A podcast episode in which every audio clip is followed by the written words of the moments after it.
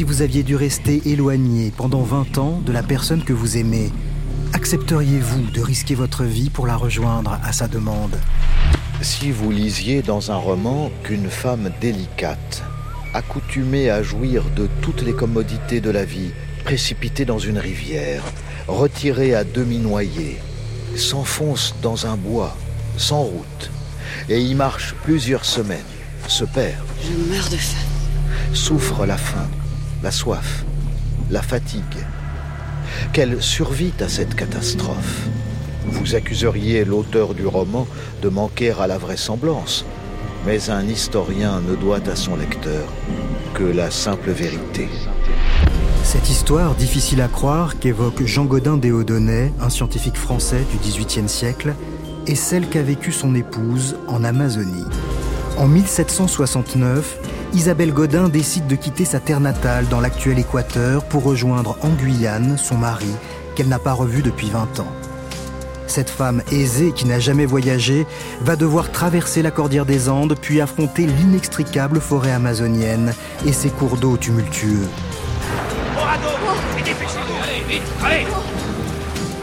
Un parcours de 4800 km sur lequel Donna Isabelle s'élance en chaise à porteur accompagnée de 40 personnes.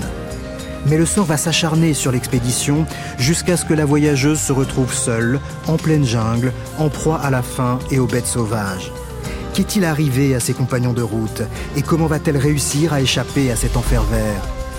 C'est cette histoire vraie de survie que je vais vous raconter je suis Daniel Fievet et je vous emmène au cœur de l'Amazonie sur les pas de cette femme qui, perdue dans un environnement sauvage qu'elle ne connaissait pas, est parvenue à regagner la civilisation in extremis.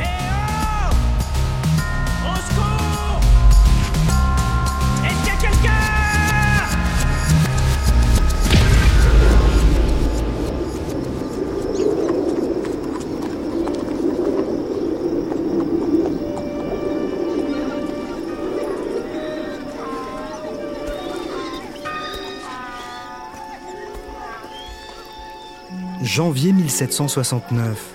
Dans la ville de Riobamba, nichée dans une vallée de la Cordillère des Andes, sur le territoire de l'actuel Équateur, un homme épuisé par un voyage de deux ans pousse la lourde porte d'une maison cossue. Il s'appelle Joachim, il a 25 ans.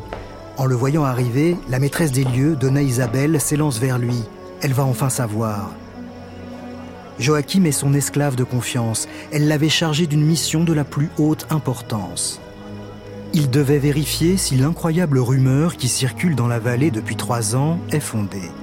Selon cette rumeur, Jean Godin Déodonnet, l'époux de Donna Isabelle, parti il y a maintenant 20 ans, aurait envoyé un bateau, une galiote, pour venir chercher sa femme et leur fille Carmen et les mener jusqu'en Guyane, où il vit.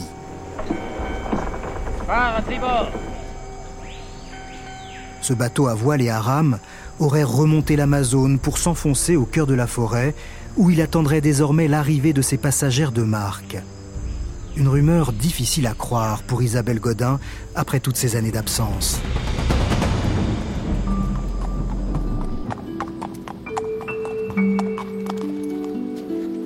Isabelle était encore adolescente au début des années 1740 quand elle avait fait la connaissance de Jean.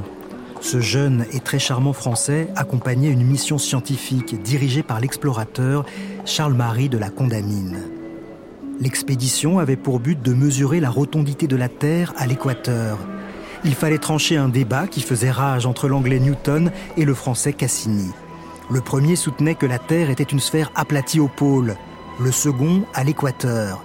C'est Newton qui avait raison, mais ceci est une autre histoire.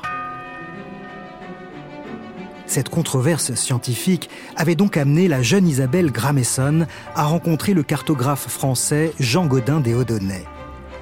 Ils étaient tombés amoureux et avaient décidé de se marier. Jean avait 29 ans, Isabelle 14. À l'époque et en ces lieux, une telle union n'avait rien de rare ni de choquant. Le père d'Isabelle, le riche gouverneur de Riobamba, avait donné son accord de bonne grâce. Jean s'était installé à Riobamba. Lui et sa jeune épouse avaient filé le parfait amour pendant six ans. Mais en 1749, suite au décès de son père, Jean Godin avait décidé de se rendre en Guyane, petit bout de territoire français dans la vaste Amérique latine, pour y régler la succession. Isabelle n'avait pas pu le suivre, elle était enceinte. Il était donc parti seul et avait promis de revenir la chercher.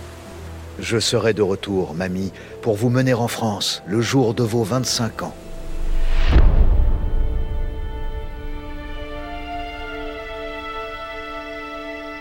Donna Isabelle avait aujourd'hui 40 ans. Et Jean n'était jamais revenu. Il n'avait pas pu tenir parole faute d'obtenir les autorisations nécessaires de l'Espagne qui, avec le Portugal, contrôlait l'essentiel des territoires de l'Amérique du Sud à cette époque. Ah non, et, il s'agit d'un territoire naguère espagnol, maintenant portugais.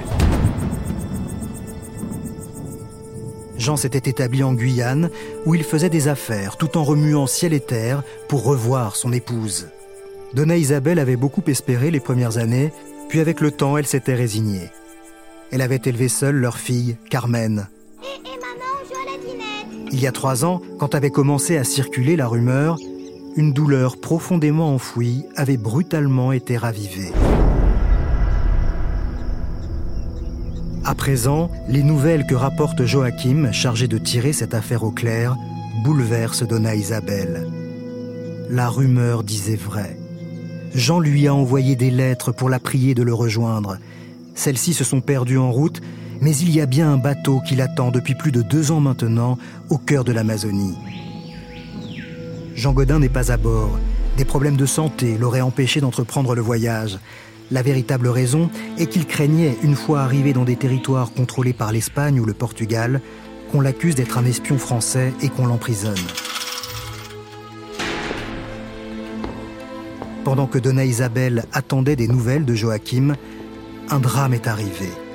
Sa fille, Carmen, est morte, victime de la petite vérole. Elle avait 19 ans et n'aura pas vécu assez longtemps pour rencontrer son père. Donna Isabelle n'a plus d'enfant, mais elle n'est pas veuve. Son mari l'attend à l'autre bout du continent. Elle est face à un choix qui déterminera le reste de son existence. Doit-elle aller à la rencontre de cet homme qu'elle a aimé éperdument? Mais c'était il y a si longtemps. Il a sûrement beaucoup changé, et elle aussi d'ailleurs. Pour tout le monde à Riobamba, ce voyage à travers la jungle serait une pure folie. Mais contre toute attente, Isabelle Godin décide de partir. Est-ce l'amour qui guide son choix ou de plus obscures raisons? Difficile de répondre avec certitude à cette question, car une bonne partie de ce que nous savons de cette histoire repose sur le récit qu'en fera son mari Jean Godin dans une lettre qu'il écrira à son grand ami la Condamine. Vous me demandez une relation du voyage de mon épouse par le fleuve des Amazones. Les bruits confus qui vous sont parvenus des dangers auxquels elle s'est vue exposée et dont elle seule est échappée augmentent votre curiosité. J'avais résolu de n'en parler jamais, tant le souvenir m'en est douloureux. Mais les marques d'amitié que vous me donnez ne me permettent pas de refuser de vous satisfaire. C'est donc à contre-coeur que Jean Godin racontera cette histoire. Il prétendra que son épouse avait entrepris ce voyage par amour. Aurait-elle pu lui dire autre chose? Et si elle s'était laissée aller à quelques confidences moins flatteuses, son mari s'en serait-il vanté auprès de ses amis? Quelles que soient les véritables motivations d'Isabelle Godin, et nous y reviendrons à la fin de cette histoire, sa décision de partir est irrévocable. Elle se lance activement dans la préparation de son voyage. Mettez ça ici, et mon nécessaire de toilette par là. Oh, cela n'importe où. Elle vendit ce qu'elle put de ses meubles, ainsi que sa maison de Riobamba, le jardin et terre de Gualen, laissa le reste, un autre bien entre Galté et Maguazo, à son beau-frère.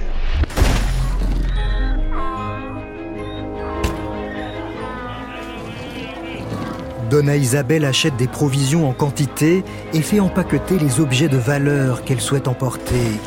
Et mettez ces malles quelque part par ici. Bonté divine Mais qu'est-ce qu'il y a dans toutes ces malles Argenterie, bijoux, vêtements luxueux et autres richesses. Devant la détermination de Donna Isabelle, deux de ses frères renoncent à la retenir et décident de l'accompagner dans sa traversée du continent et même jusqu'en Europe. L'un se nomme Juan, c'est un religieux. Il veut rejoindre le pape à Rome. L'autre, Antonio, espère faire fortune en Espagne. Sa femme et son plus jeune fils le rejoindront plus tard, mais son aîné Martin, âgé de 9 ans, sera du voyage. Il ne sera pas le seul enfant de l'expédition. Il y aura aussi les deux très jeunes servantes de Donna Isabelle, Tomasa et Juanita, âgées de 8 et 9 ans.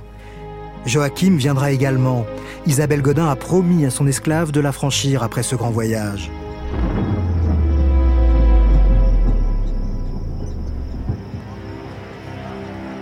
Partout dans la région, on ne parle plus que de la dame qui part bientôt pour l'Amazonie. Un Français de passage se présente spontanément à Donna Isabelle pour lui demander s'il peut l'accompagner et profiter de la galiote qui l'attend au cœur de la forêt. Cet homme, nommé Jean Rochat, se dit médecin et voyage avec un compagnon, Felipe Boger, et leur esclave, Antonio. Ce Français ne lui inspire pas confiance, mais Donna Isabelle se laisse convaincre. Après tout, avoir un médecin à ses côtés pourrait s'avérer utile. Le groupe est maintenant constitué. Ils seront 10 et pour les accompagner sur la première partie du voyage, Donna Isabelle engage 31 porteurs indiens.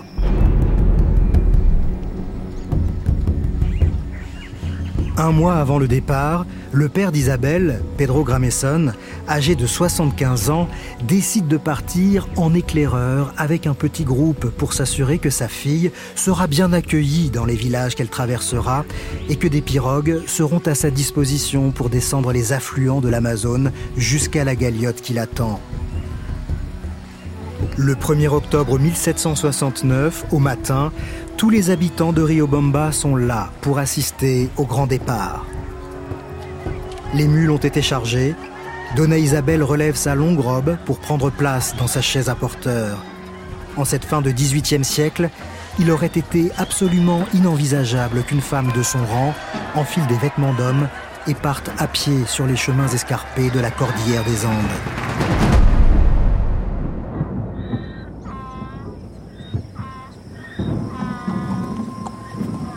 Caravane s'élance vers les sommets enneigés de la haute cordillère. Les voyageurs le savent, les 600 premiers kilomètres seront les plus difficiles. Ils vont devoir traverser la chaîne de montagnes pour gagner la jungle. Lorsqu'ils auront atteint le village de Canelos dans la forêt, ils embarqueront sur des pirogues pour descendre le Bobonazza, un cours d'eau particulièrement tumultueux qui les mènera jusqu'au village d'Andoas. À partir de là, la navigation jusqu'à Loreto sur le grand fleuve Amazon, où attend la galiote, devrait être plus tranquille.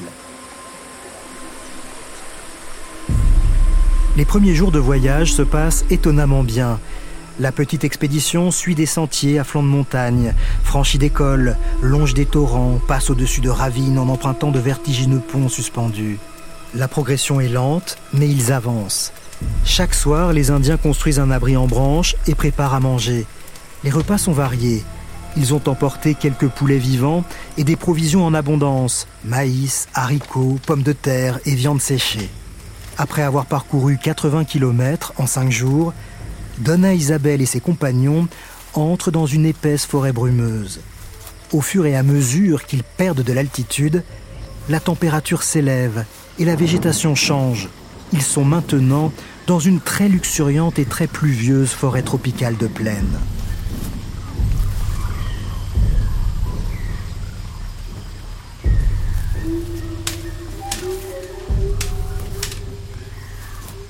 Ce petit paradis pour les oiseaux est beaucoup moins accueillant pour les humains. Il faut se frayer un passage à grands coups de machette, et la pluie transforme vite les chemins en bourbiers. Quand il faut traverser une rivière, les Indiens construisent des ponts en bambou. Donna Isabelle les franchit, assise dans sa chaise, craignant à tout moment que l'un des porteurs ne trébuche et n'emporte tout le monde dans sa chute.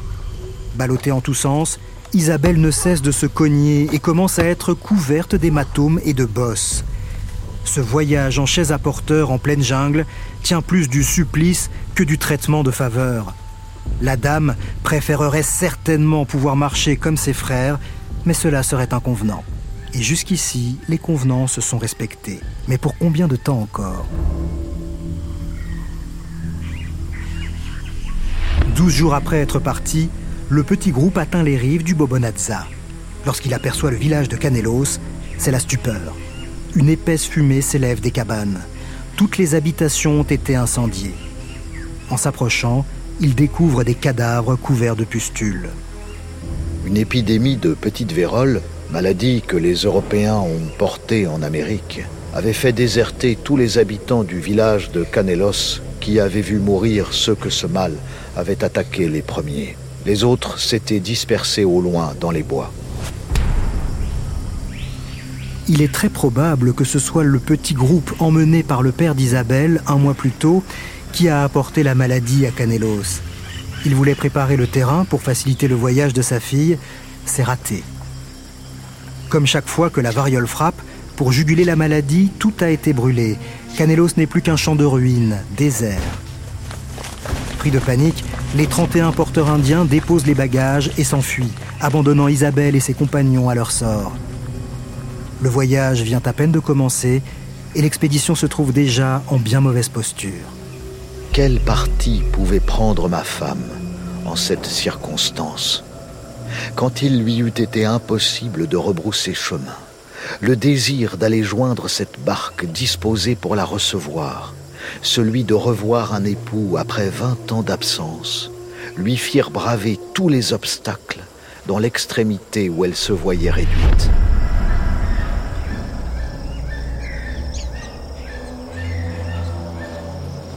Abandonnée au fin fond de l'Amazonie, Isabelle Godin et ses neuf compagnons de route trouvent, non loin du village incendié de Canelos, deux Indiens épargnés par l'épidémie.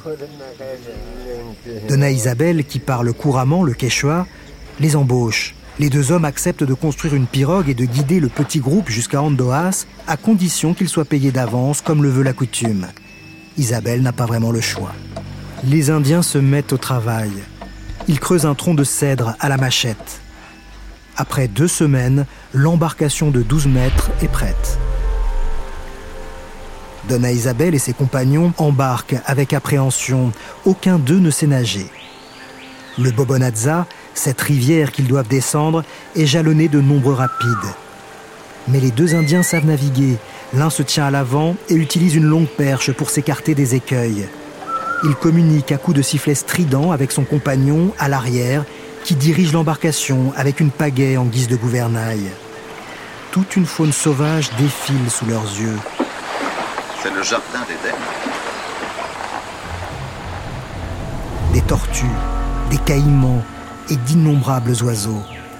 Chaque soir, lorsqu'ils s'installent sur la rive, les deux Indiens allument un feu qui tient à distance les jaguars et les chauves-souris suceuses de sang. Le troisième matin, au réveil, Isabelle et ses compagnons s'aperçoivent avec effroi que les Indiens ne sont plus là. Ils leur ont laissé la pirogue et ont rebroussé chemin à travers la forêt. Isabelle réalise qu'elle n'aurait pas dû leur verser l'intégralité de leur salaire avant d'être arrivée. Les dix voyageurs sont à présent seuls au bord d'une rivière dont ils ignorent tout. Aucun d'eux ne sait naviguer. Mais impossible de faire demi-tour, comme l'expliquera dans une lettre Jean Rochat, le médecin français qui s'est invité dans l'aventure au dernier moment. Nous ne connaissions pas le sentier à travers bois, et il était encore moins possible de revenir par la rivière, car le courant était très rapide et rempli de rochers et de morceaux de bois. Les Indiens eux-mêmes, pourtant habitués à naviguer sur cette rivière, la trouvaient terrifiante. Le petit groupe n'a pas d'autre choix que de tenter de poursuivre seul la descente de la rivière en pirogue. Nous nous décidâmes donc à nous mettre à l'eau sous la protection de Dieu, attribuant une tâche à chacun d'entre nous. Tout le monde tente de se rendre utile et de maintenir l'embarcation à flot. La rivière grossit et prend de la puissance. Des fortes pluies en amont sont la cause de cette montée soudaine du niveau de l'eau. Aucun de nous ne possédait la moindre compétence, ce qui faisait courir au canoë à tout instant un million de dangers, heurtant tantôt un bout de bois, tantôt un rocher, le canoë s'emplissant souvent d'eau dans les passages agités avec un risque évident de chavirer. Le premier jour, la petite embarcation frôle plusieurs fois la catastrophe. Le lendemain, les voyageurs aperçoivent une pirogue sur la rive. Ils s'approchent. Nous trouvâmes un Indien qui se remettait de la petite vérole. Il avait l'air plus mort que vif. Il fut heureux de monter à bord et de se charger de manœuvrer. Bien qu'il fût affaibli par la maladie, il était animé par son adresse. Avec cet Indien au gouvernail, la pirogue file droit. Les passagers se pensent tirés d'affaire, mais un incident mineur va provoquer un drame. Voulant ramasser le chapeau du sieur Rocha qui était tombé à l'eau, l'Indien y tombe lui-même. Il n'a pas la force de gagner le bord et se noie. L'Indien disparaît dans les flots sous le regard impuissant du groupe. On a perdu l'Indien. Il n'y a plus personne pour diriger la pirogue. Celle-ci heurte un tronc, l'eau s'y engouffre. Tous les passagers tombent à l'eau. Tant bien que mal, cramponnés à leur embarcation retournée, ils parviennent à regagner la rive. Ils ont réussi à sauver la plupart de leurs bagages et de leurs provisions, mais ils sont terriblement choqués. Pour Isabelle et ses deux frères, plus question de remonter dans cette maudite pirogue. Il leur reste des provisions, alors ils préfèrent attendre qu'on vienne à leur secours. Après trois jours de bivouac sur la berge, Rocha, le médecin, ne tient plus en place.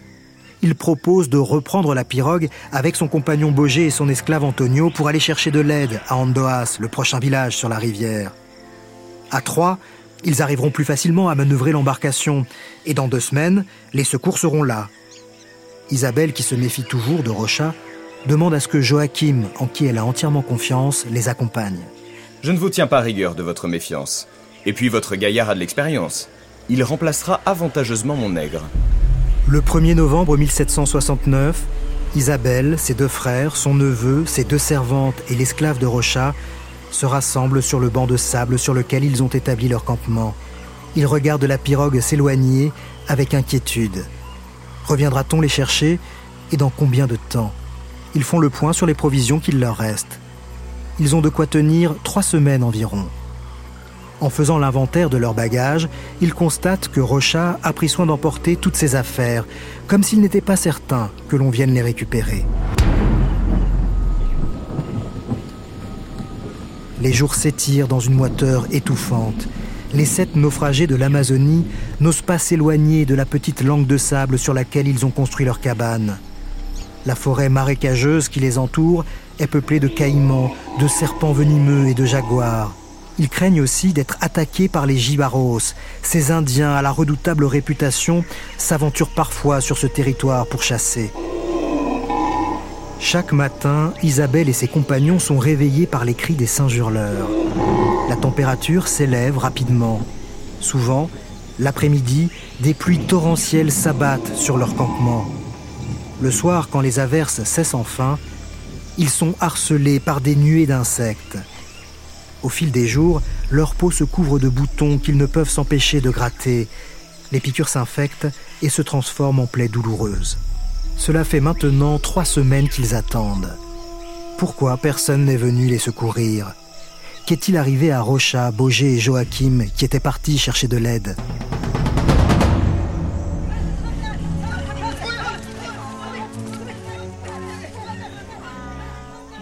Les trois hommes ont bien réussi à atteindre Andoas en pirogue en une semaine. Mais Rocha n'a pas tenu parole il a laissé à Joachim le soin d'organiser le sauvetage des sept derniers membres de l'expédition. Nous avions promis. Va les sauver si tu y tiens. Je ne te retiens pas. Moi Mais je suis un esclave noir. Quel crédit puis-je avoir auprès des Indiens? Seul je ne pourrais pas les convaincre de monter une expédition de sauvetage. Ça n'est plus notre problème. Adieu, Joachim. Le sieur Rocha plus occupé de ses affaires personnelles que de presser l'expédition du canot qui devait rendre la vie à ses bienfaiteurs, à peine arrivé à Andoas, en était parti avec son camarade et son bagage.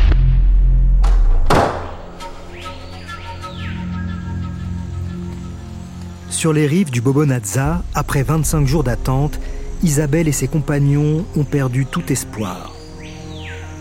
Puisque personne ne vient les chercher, ils décident de construire un radeau pour rejoindre Andoas par leurs propres moyens. L'embarcation n'est pas assez grande pour accueillir tout le monde. L'esclave de Rocha restera avec les deux servantes, tandis qu'Isabelle, ses frères et son neveu iront chercher de l'aide à Andoas. Les quatre passagers s'installent tremblants sur leur embarcation de fortune. À peine se sont-ils élancés sur la rivière que leur plan tourne à la catastrophe. Au radeau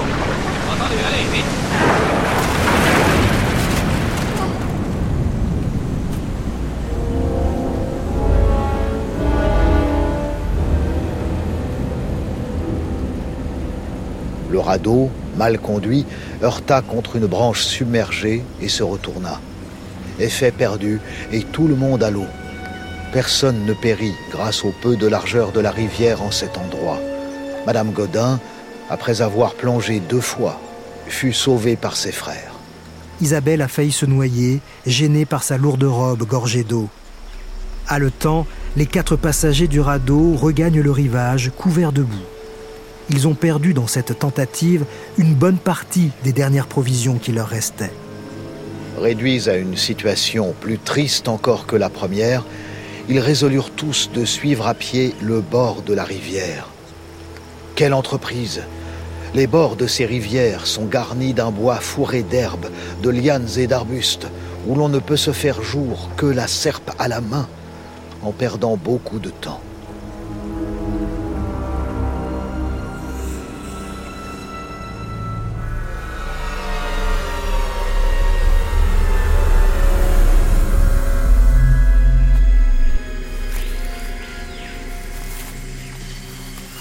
Donna Isabelle se résout enfin à enfiler le pantalon de rechange de l'un de ses frères.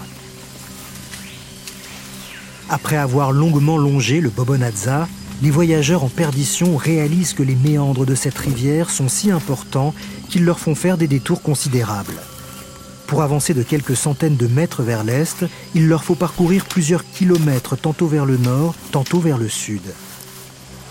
Ils décident de couper par la forêt surmontant la terreur que leur inspire la faune sauvage qui s'y dissimule. Sous l'épaisse canopée, le petit groupe avance en file indienne dans la pénombre. S'ils redoutent de croiser la route d'un jaguar ou d'un anaconda, les animaux qui leur font vivre un véritable enfer sont bien plus petits. Guêpes, tarentules, aoutas, scorpions, chenilles urticantes et d'innombrables fourmis dont les piqûres et morsures provoquent des douleurs aussi vives qu'une brûlure au fer rouge. Les moustiques, en plus de leur sucer le sang, transportent avec eux des œufs de parasites dont les larves viennent se glisser sous leur peau pour s'y développer. Alors qu'Isabelle, ses frères et son neveu sont tenaillés par la faim, toute une microfaune se repaît de leur sang et de leur chair à longueur de journée. Fatigués de tant de marches, dans l'âpreté d'un bois si incommode pour ceux mêmes qui y sont faits, blessés aux pieds par les ronces et les épines, leur vivre fini, pressés par la soif. Ils n'avaient d'autres ressources que quelques graines, fruits sauvages et choux palmistes. Martin, le neveu d'Isabelle, âgé de 9 ans, fait preuve d'une incroyable résistance. Il suit le groupe et serre les dents en silence. Son père, Antonio, le soutient comme il peut, mais lui aussi commence à vaciller. Après quatre semaines de marche, le petit garçon s'effondre. Les trois adultes sont également en train d'atteindre leurs limites. Épuisés par la faim, l'altération, la lassitude, les forces leur manquent.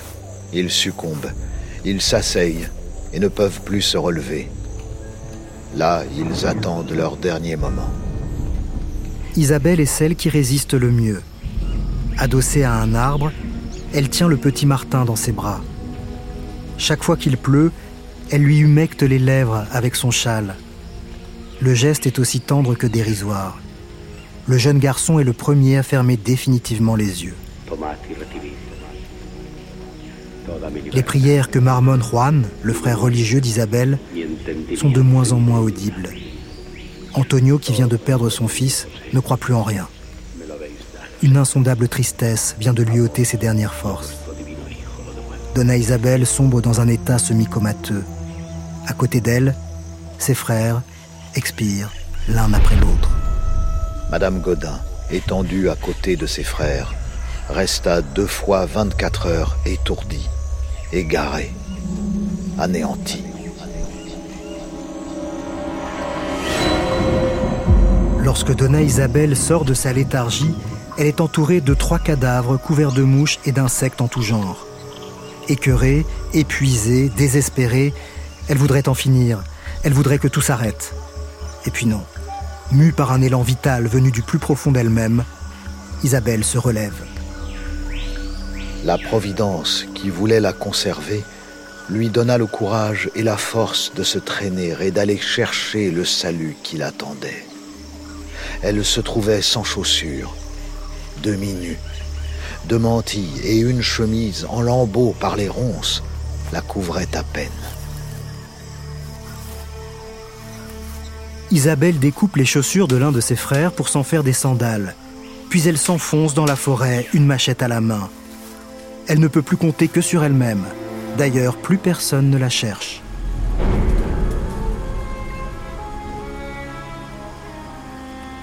Un peu plus d'un mois plus tôt, Joachim, qui avait fini par réussir à monter une expédition de sauvetage avec quelques Indiens, était arrivé au campement sur la rive du Bobonazza.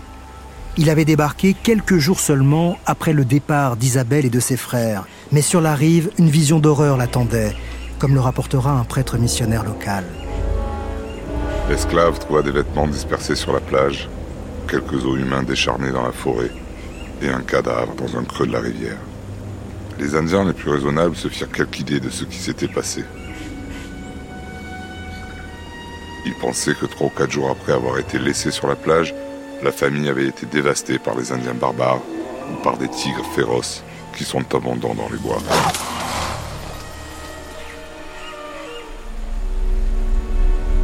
Les derniers occupants du campement ont-ils été attaqués par un jaguar ou par des givaros? Nous ne le saurons jamais. Le cadavre dans la rivière était celui d'Antonio, l'esclave de Rocha. Les restes humains découverts dans la forêt, ceux de Tomasa et Juanita, les deux servantes d'Isabelle. Mais les corps étaient dans un tel état qu'il avait été impossible pour Joachim d'identifier les victimes et d'en connaître le nombre exact. L'homme avait constaté que les précieuses affaires de Donna Isabelle, l'argenterie, les bijoux et les luxueux vêtements, étaient toujours là. En revanche, la hache et la machette avaient disparu. Il avait cherché aux alentours, mais en vain. Ne pouvant rien faire de plus, Joachim était reparti, emportant avec lui les affaires de Donna Isabelle. Il avait l'intention de les remettre au père de celle-ci, mais Rocha, qui avait recroisé sa route, s'était empressé de les récupérer. Les autorités avaient pris acte de la fin tragique de l'expédition. À présent, pour tout le monde, cela ne fait aucun doute. Madame Godin est morte. Pendant que la nouvelle se répand comme une traînée de poudre dans toute la région, Donna Isabelle lutte pour sa survie, une machette à la main, au cœur de la forêt.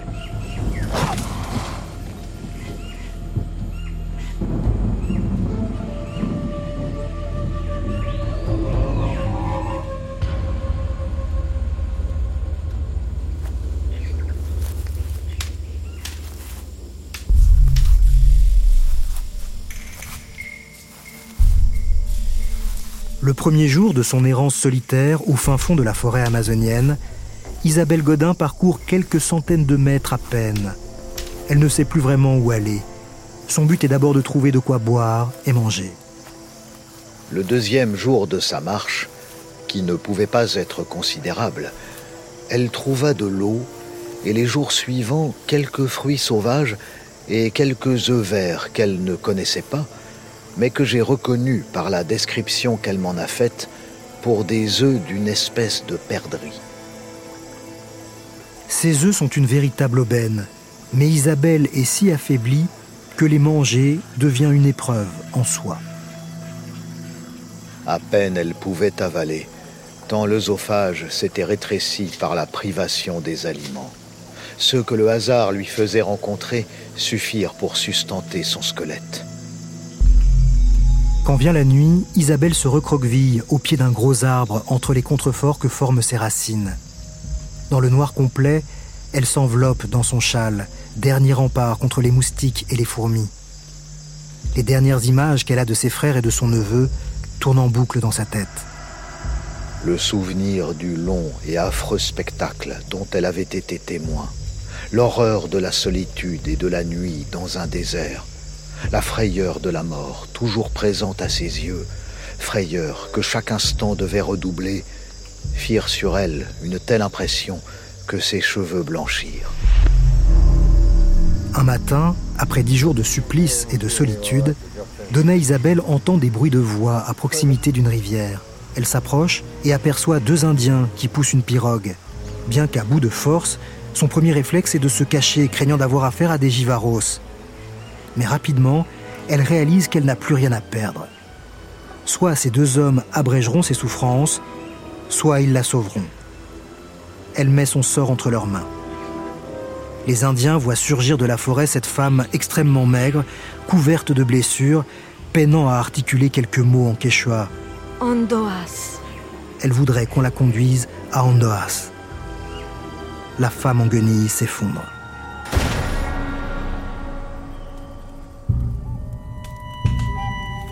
Quand elle se réveille, Isabelle est allongée dans une petite hutte. Une femme porte un peu de bouillon à ses lèvres. Patiemment, les deux couples d'Indiens qui l'ont recueillie la soignent.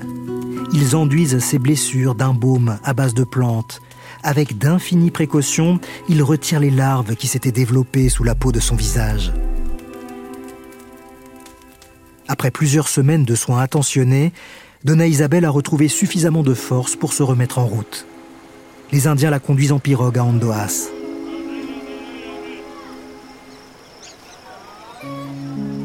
Mi-février 1770, après une semaine de navigation, Isabelle Godin débarque, vêtue d'un pantalon crasseux et d'un châle déchiré, dans le petit village. Les habitants sont stupéfaits. Tout le monde l'a pensée morte depuis deux mois. Madame Godin, dénuée de tout, et ne sachant comment témoigner sa reconnaissance aux deux Indiens qui lui avaient sauvé la vie, se souvint qu'elle avait au col, suivant l'usage du pays, deux chaînes d'or du poids d'environ quatre onces. Elle en donna une à chaque Indien, qui crut voir les cieux ouverts. Cette attention n'émeut pas le prêtre missionnaire d'Andoas, qui s'empresse de s'approprier sous les yeux d'Isabelle le précieux cadeau qu'elle vient de faire aux Indiens. Il leur donne à la place des toiles en coton.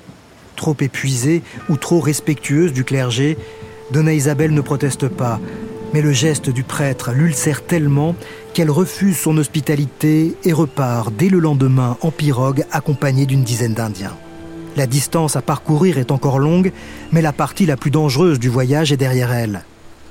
Quand lors d'une étape on lui suggère de faire demi-tour, Donna Isabelle s'y oppose catégoriquement. Elle était étonnée de la proposition qu'on lui faisait.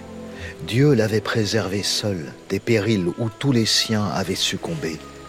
Elle n'avait d'autre désir que de joindre son mari, et elle croirait contrarier les vues de la Providence en rendant inutile l'assistance qu'elle avait reçue de ces deux chers Indiens et de leurs femmes. Ma femme m'a toujours été chère, mais de pareils sentiments m'ont fait ajouter le respect à la tendresse.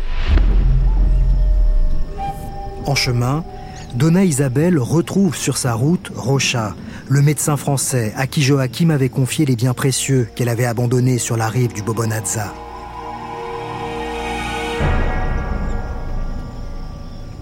Rocha ne lui rend qu'une petite partie de ses affaires. Les objets ayant le plus de valeur ont disparu.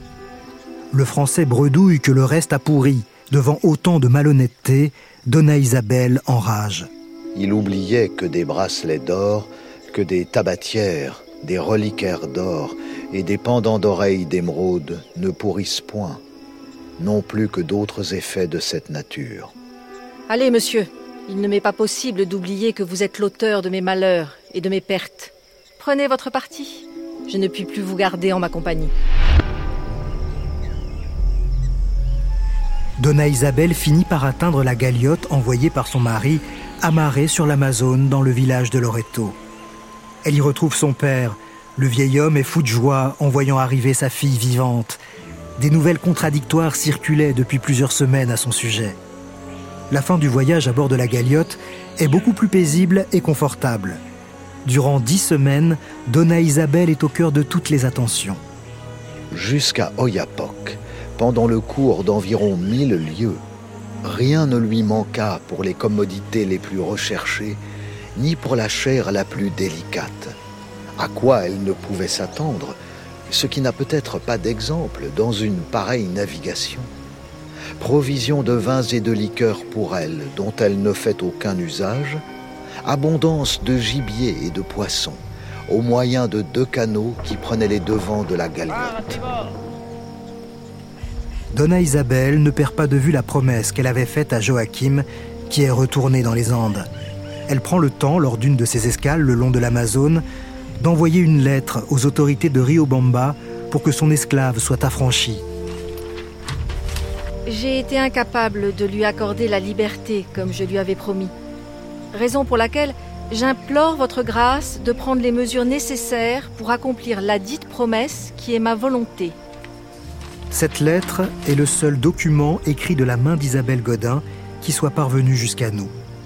Le 18 juillet 1770, au terme d'un périple dantesque qui aura duré près de dix mois en tout, la galiote d'Isabelle Godin approche des côtes de la Guyane.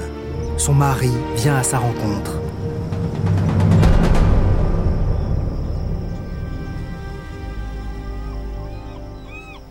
Après vingt ans d'absence, d'alarmes, de traverses et de malheurs réciproques, je rejoignis une épouse chérie que je ne me flattais plus de revoir. Sur le pont du bateau, Isabelle et Jean avancent l'un vers l'autre. Plus rien n'existe autour d'eux. Leur cœur bat à tout rompre. Bien plus fort que le jour où ils avaient échangé leur premier baiser. Leurs visages sont marqués par le temps et les épreuves, mais leurs yeux brillent. Ils s'étreignent, longuement, très longuement. Plus jamais ils ne vivront séparés l'un de l'autre.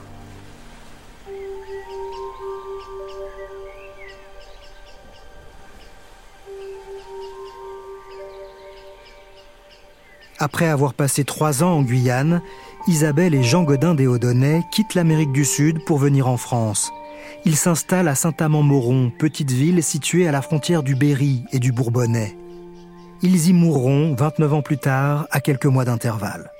Donna Isabelle sera-t-elle heureuse pendant toutes ces années aux côtés de son mari? Le récit de celui-ci laisse peu de doute à ce sujet. Quelque soin que l'on se donne pour égayer mon épouse, elle est toujours triste. Ses malheurs lui sont toujours présents. Que ne m'a-t-il pas coûté pour tirer d'elle les éclaircissements dont j'avais besoin pour les exposer?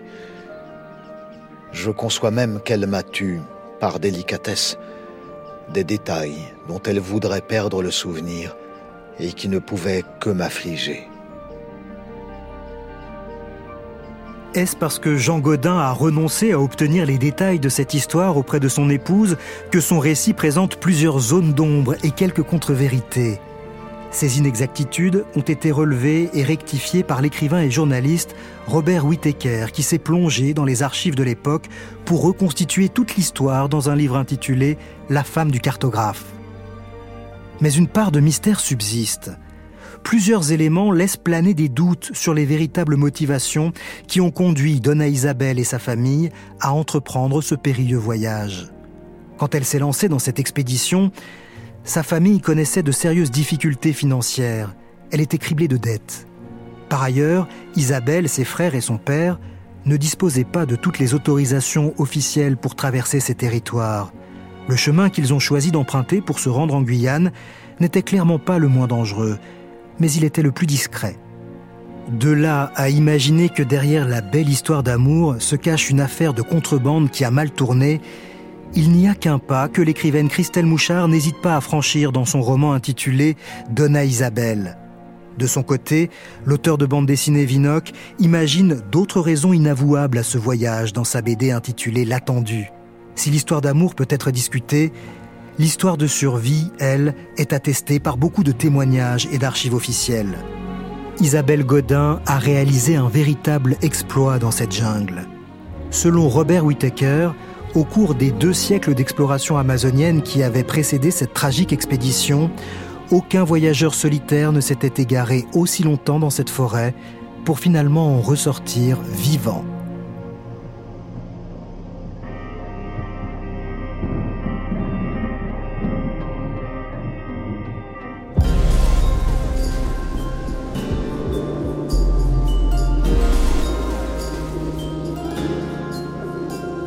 In Extremis, une histoire de survie est un podcast original de France Inter.